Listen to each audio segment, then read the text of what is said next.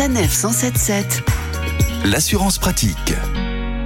La météo a forcément un impact sur le trafic, sur la conduite, sur l'accidentologie, surtout en hiver. Alors que couvrent exactement nos assurances? Pour en parler, nous sommes avec Olivier Moustakakis, cofondateur d'assurland.com. Alors Olivier, si demain j'ai un accident à cause des mauvaises conditions météo, suis-je couvert ou non? Alors tout va dépendre de votre contrat. Si vous êtes simplement assuré au tiers, c'est-à-dire au minimum obligatoire, vous n'aurez droit à aucune indemnisation, même en cas de catastrophe naturelle. Donc il faut que vous soyez assuré soit avec des garanties complémentaires à l'assurance au tiers, Typiquement, elles s'appellent des garanties événements climatiques, tempêtes ou forces de la nature.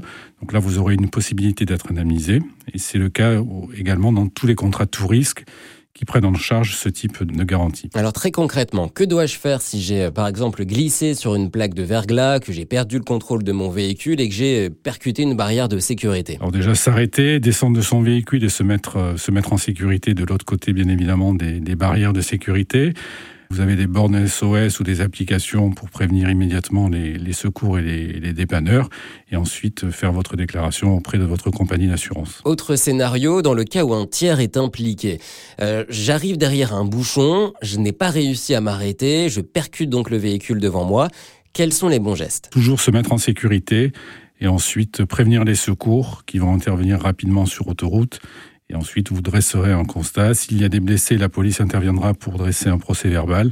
Donc tout sera mis en œuvre pour vous sécuriser. Quels conseils pouvez-vous euh, nous donner pour être mieux couvert, c'est le cas de le dire, en termes d'assurance, notamment euh, durant l'hiver Dans les contrats tout risque, vous êtes couvert, hein, quelle que soit la nature de l'intempérie.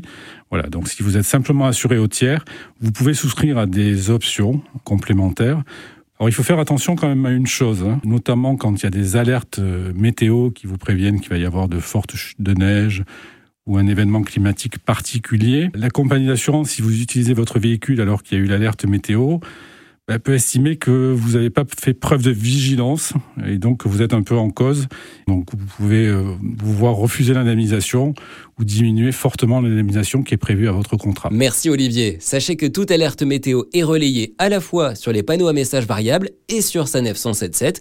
Le mieux à faire donc avant de prendre la route, c'est d'écouter le dernier point trafic sur le site sanef177.fr ou sur l'application Sanef et vous.